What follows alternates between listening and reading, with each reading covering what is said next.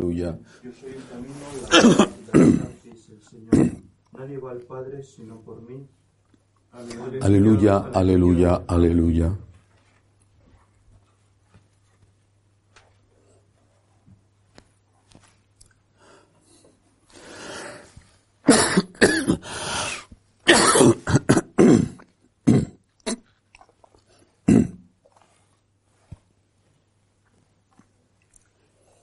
El Señor esté con vosotros. Y con tu espíritu. Lectura del Santo Evangelio según San Lucas. Gloria a ti, Señor. En aquel tiempo Jesús pasaba por ciudades y aldeas enseñando y se encaminaba a Jerusalén.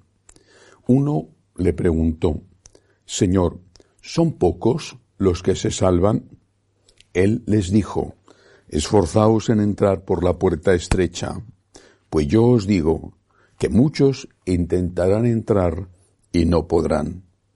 Cuando el amo de la casa se levante y cierre la puerta, os quedaréis fuera y llamaréis a la puerta diciendo, Señor, ábrenos. Pero él os dirá, no sé quiénes sois. Entonces comenzaréis a decir, hemos comido y bebido contigo y tú has enseñado en nuestras plazas. Pero él os dirá, no sé de dónde sois. Alejaos de mí, todos los que obráis la iniquidad.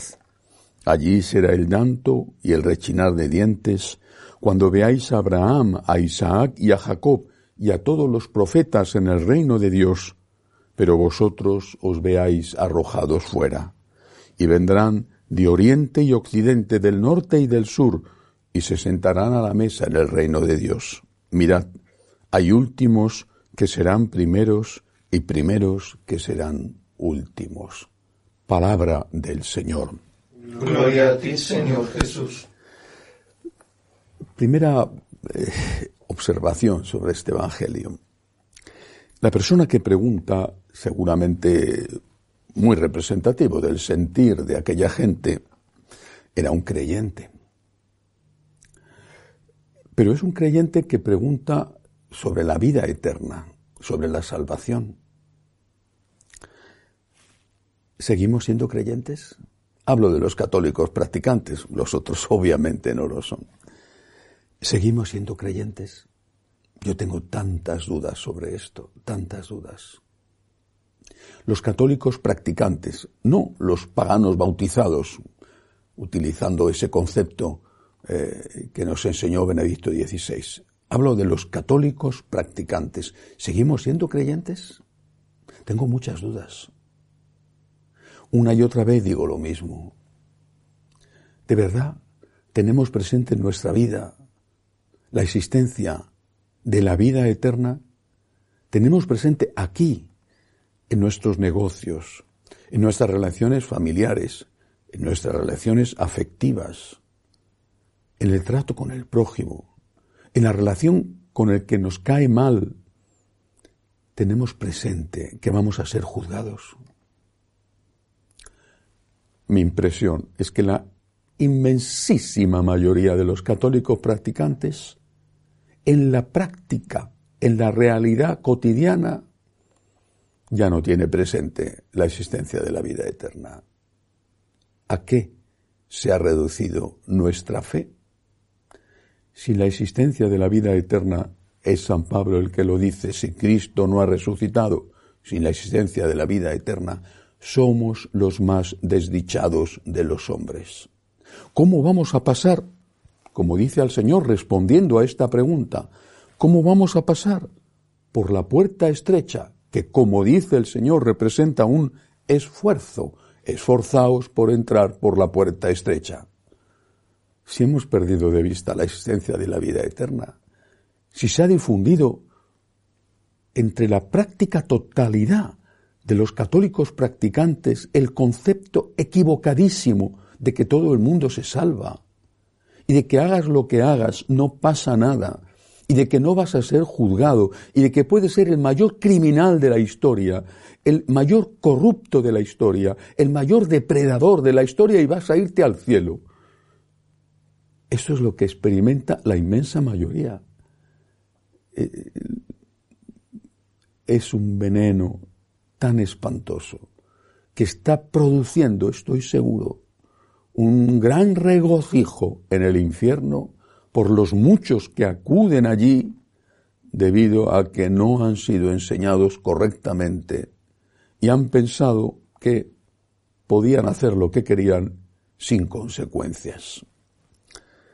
Volvamos a leer este Evangelio entonces, tal y como lo expuso nuestro Señor, que es nuestro Señor y no el cura tal o el cura cual, el obispo tal o el obispo cual.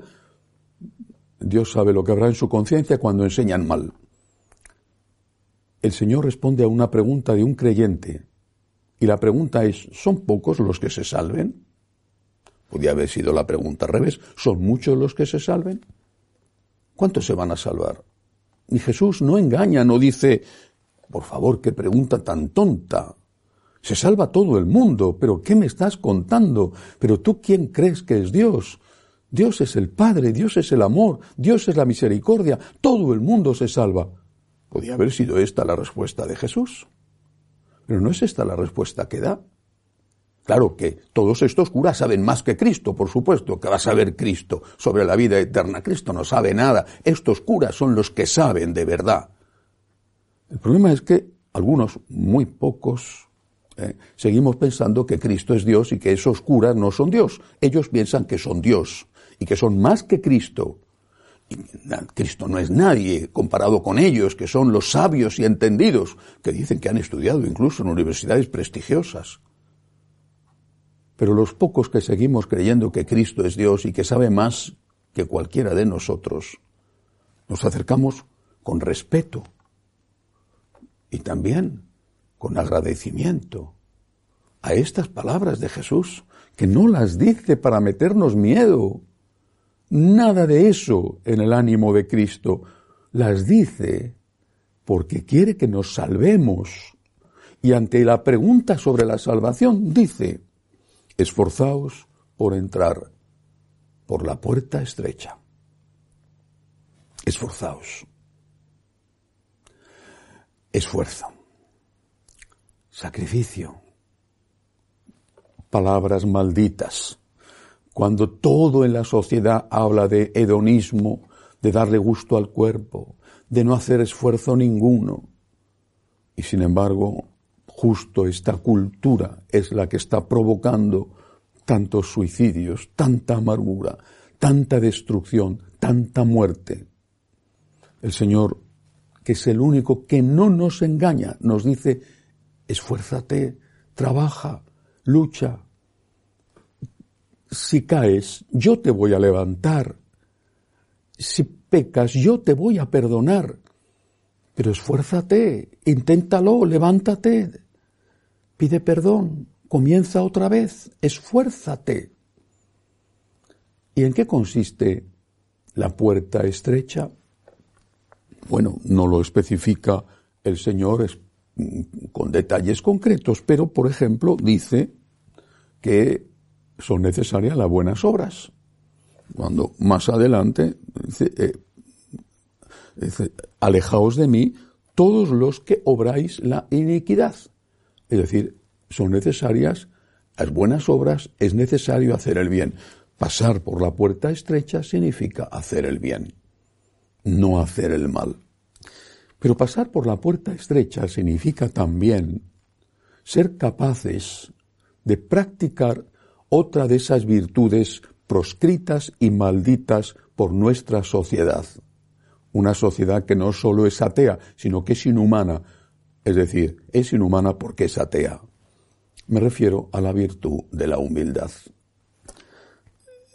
Cuando uno va a Tierra Santa, visita la Basílica de la Natividad, a mí por lo menos la primera vez me sorprendió, el guía me explicó por qué, me sorprendió que para entrar en la Basílica de la Natividad la puerta era muy bajita y muy estrecha.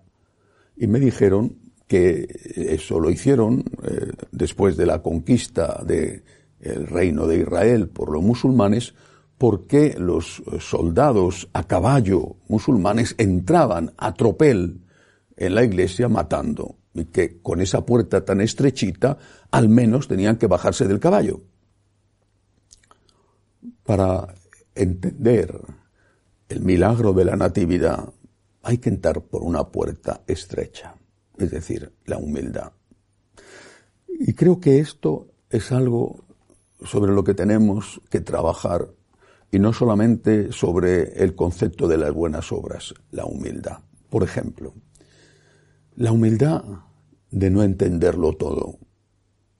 En, el mundo occidental, y cuanto más eh, sabios y entendidos son, más tontos somos. Pretendemos comprenderlo todo. Es bueno que lo intentemos, forma parte de la naturaleza humana, pero tenemos que asumir que somos seres humanos y que mientras buscamos comprender, hay que aceptar que no todo lo vamos a comprender. Recuerdo cuando estudiaba biología, en, el último año de la carrera tuve una asignatura que se llamaba precisamente Historia de la Biología. Y el profesor nos decía, hacía un recorrido histórico sobre cómo había avanzado esa formación, esa disciplina. Y decía, los primeros tratados de biología eran así, se titulaban así, tratados, compendio. Eh, ahora, los nuevos libros se titulan Introducción a. Es decir, sabemos muchísimo más que aquellos y por eso sabemos que sabemos muy poco. Y esto desde el punto de vista de la ciencia. Cuanto más sabemos, el que es un verdadero sabio sabe que sabe poco. Y sabemos más que los anteriores, pero también sabemos que sabemos muy poco y que nos falta mucho por saber. Aplicado a la fe, es normal, es legítimo que nos hagamos preguntas, pero también debería de ser normal que nuestra respuesta ante las preguntas que no podemos contestar sea, Señor, yo me fío de ti. Esta puerta estrecha es imprescindible cruzarla, sobre todo entre los sabios y entendidos.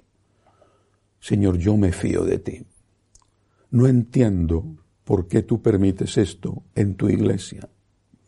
No entiendo por qué permites esto en mi país. Pienso lo que están sufriendo en Nicaragua, por ejemplo, en Cuba, en Venezuela, en tantos sitios de África. Señor, no entiendo por qué esta enfermedad, esta muerte, este problema laboral, por qué mi familia está en crisis.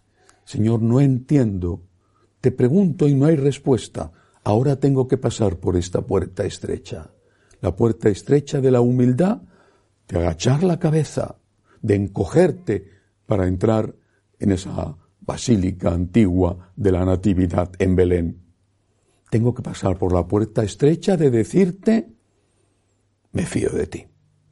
Yo creo en ti, yo confío en ti. Señor, yo me fío de ti. Esforcémonos por esta puerta estrecha, por pasar por esta puerta estrecha. Esforcémonos por practicar la virtud de la humildad. Esforcémonos por practicar la virtud de la caridad. Esforcémonos. Esfuerzo, sacrificio, trabajo. Cuando hay eso, el Señor te va a dar el cielo. Pero cuando ni siquiera eres capaz de pedir perdón, porque cometiendo barbaridades, ya no eres ni siquiera consciente de lo mal que te estás portando, de lo soberbio que eres, bueno, dejemos el juicio para Dios que conoce todo, pero va a ser muy difícil que puedas llegar un día al reino de los cielos.